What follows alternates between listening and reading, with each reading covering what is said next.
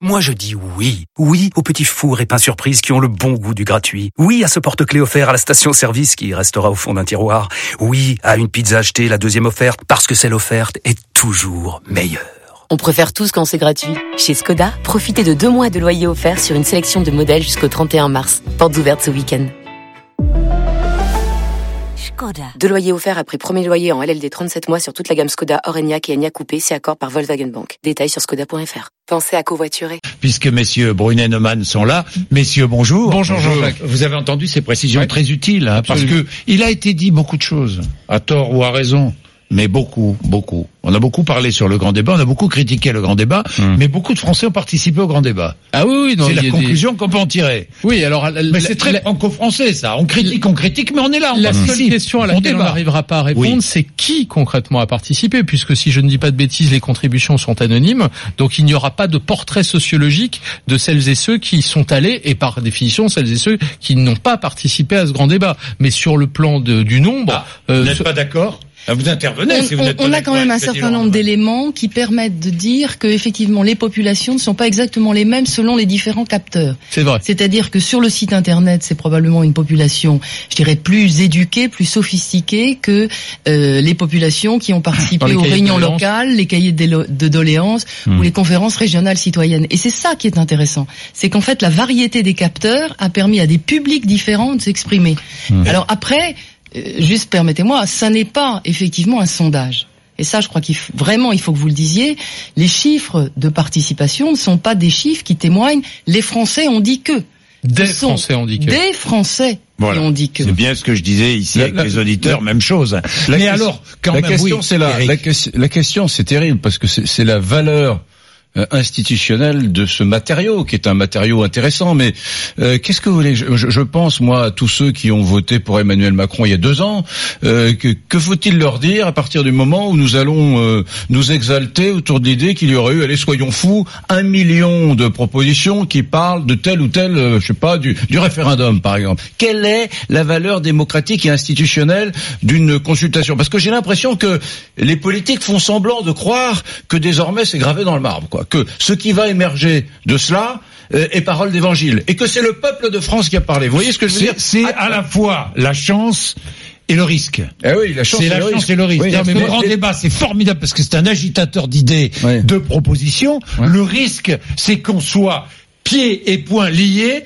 avec Mais c'est les conclusions mais- mais de ce grand débat. Jean-Jacques, permettez-moi Oui. de vous dire que ça n'a aucune valeur. Je suis désolé de vous le dire aussi brutalement. Mais pourquoi ça n'a valeur aucune Mais valeur moi, je ne suis pas d'accord. Parce que si moi, je si j'étais macroniste et si j'avais voté Mais Macron, Macron je vous dis, je concerné. vous dirais, je vous dirais, ça n'a aucune valeur institutionnelle. Nous avons voté pour un programme, la France s'est mobilisée. Euh, au second tour, Macron a obtenu, je, je crois, un peu plus de 20 millions de, de voix. J'entends que euh, des Français ont des états d'âme. Ils étaient quelques dizaines de milliers dans la rue euh, samedi. Bon voilà, ils ont des états d'âme. Alors, on a fait une vaste consultation qui a, qui a consulté large, plus large que les gilets jaunes, bien sûr. Mais je suis désolé, ça n'a aucune valeur institutionnelle.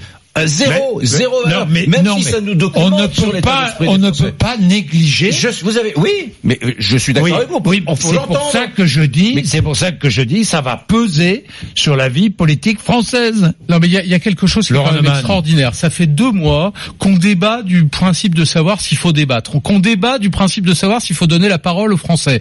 Euh, moi, ce qui m'intéresse plutôt, c'est de regarder ce qu'ils ont dit ou ce que ceux-là ont dit, parce que c'est pas tous les Français. Oui, Eric a raison. dit. Ça n'est pas ce qu'il y a dans ces cahiers, dans ces contributions. Ça n'est pas l'avis des 66 millions de Français. Ce On n'est est pas non plus d'accord. l'avis des Mais vous ne pourrez pas, Non, mais- aucun homme politique ne pourra faire abstraction des conclusions de ce On grand est débat. d'accord. Et, Aucun. et du coup, C'est de la politique, et- ça. Vous et- faites de mais la c'est politique. pas- de la mais- politique. Mais c'est quoi le grand débat Non mais attendez, C'est de la politique. Et c'est de la politique, le grand débat. Très bien. Mais ce qui est hein. intéressant, Jean-Jacques, c'est de La vie, dans publique, la vie des Français, c'est de la politique. Ce qui est intéressant, c'est regarder Oui. ce qu'ils ont dit. Oui, bah, je suis Et là, pardonnez-moi, il y a des surprises. Hein des surprises qu'on n'a pas vu venir. Mais encore, nous n'avons Euh, pas la les- première qu'on n'a pas vu venir, si ici on l'a vu en Oui, l'occurrence, oui. le fameux référendum Ah, d'initiative bah, n'intéresse citoyenne, c'est pas pas une priorité. L'immigration, vous savez, vous vous souvenez, il y avait un débat sur est-ce qu'il fallait inclure. Il y a très peu de contributions sur l'immigration. Je pense que le Troisième chose- débat sur France 2 n'a porté pratiquement que sur l'immigration. Ah, on, on a commencé à parler d'autres là- choses à partir de 22h45, vous Oui. avez raison. Troisième chose, et là je suis beaucoup plus surpris.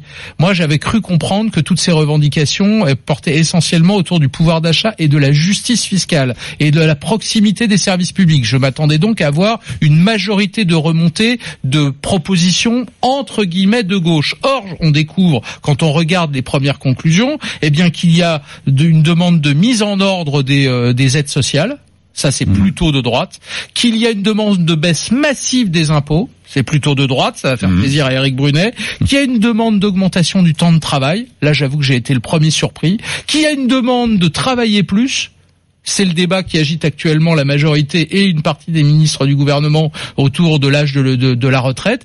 Tout ça, franchement, personne ne s'y attendait. Non mais c'est- pour ça que Donc c'est intéressant. Non, mais attendez, je, je- vous avez raison, c'est intéressant. Sauf que euh, c'est c'est une sorte de thermomètre qui permet ce, ce débat aujourd'hui de, de mesurer les attentes d'une petite, toute, toute petite fraction de la société française. Et il faut le prendre pour ça et pour rien d'autre. Aujourd'hui, dire il faut absolument mettre en œuvre des mesures qui ont émergé de ce grand débat me semble totalement suicidaire parce qu'elles n'ont aucune validité. Alors, attendez, Je- attendez, je nous parlons légitimité. Je l'entends, Eric, mais vous qui êtes un passionné d'histoire, ça fait juste plus de deux siècles que les historiens travaillent sur les cahiers de doléances de 1789. oui, oui. Je vous fiche le pari que pour les dix ans qui viennent, les 20 ans qui viennent, des historiens vont travailler Mais sur j'en ce suis sûr. document Mais qui est j'en suis absolument sûr. fondamental. Mais évidemment, Isabelle euh, Falque-Pirotin. Oui, non, moi, ce que je veux juste ajouter, c'est que on est frappé, nous les garants, de le, du relatif consensus qu'il y a sur le diagnostic, Oui.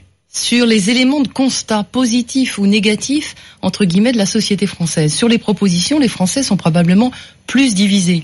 Mais pour ce qui est du diagnostic, il est totalement partagé, que ce soit en matière de transition écologique, de services publics, de laïcité. Les etc. urgences, Donc- vous voulez dire par là que les urgences se sont dégagées Les en gros, sur la transition sont écologique, clairement Elles sont identifiés. clairement transition Les solutions ne sont pas nécessairement consensuelles, mais les problèmes sont Voilà, identifiés. les. Et ça, c'est déjà très intéressant. Sur la, évidemment, sur transition écologique, c'est passionnant. Ils veulent une transition écologique consensuelle, sans retour de la taxe carbone. Voilà, c'est majoritaire. Eh ben, on est obligé de tenir compte de ça. Mais Je suis désolé. Mais évidemment qu'on sera obligé de tenir compte de- des conclusions de ce grand débat. Évidemment. Bon, eh ben, nous allons voir ce que va dire le Premier ministre. Nous allons suivre maintenant dans les jours qui viennent. Et surtout ce que va dire le président de la Oui, République. Les décisions, parce qu'on attend des décisions. Il est 7h57. Merci.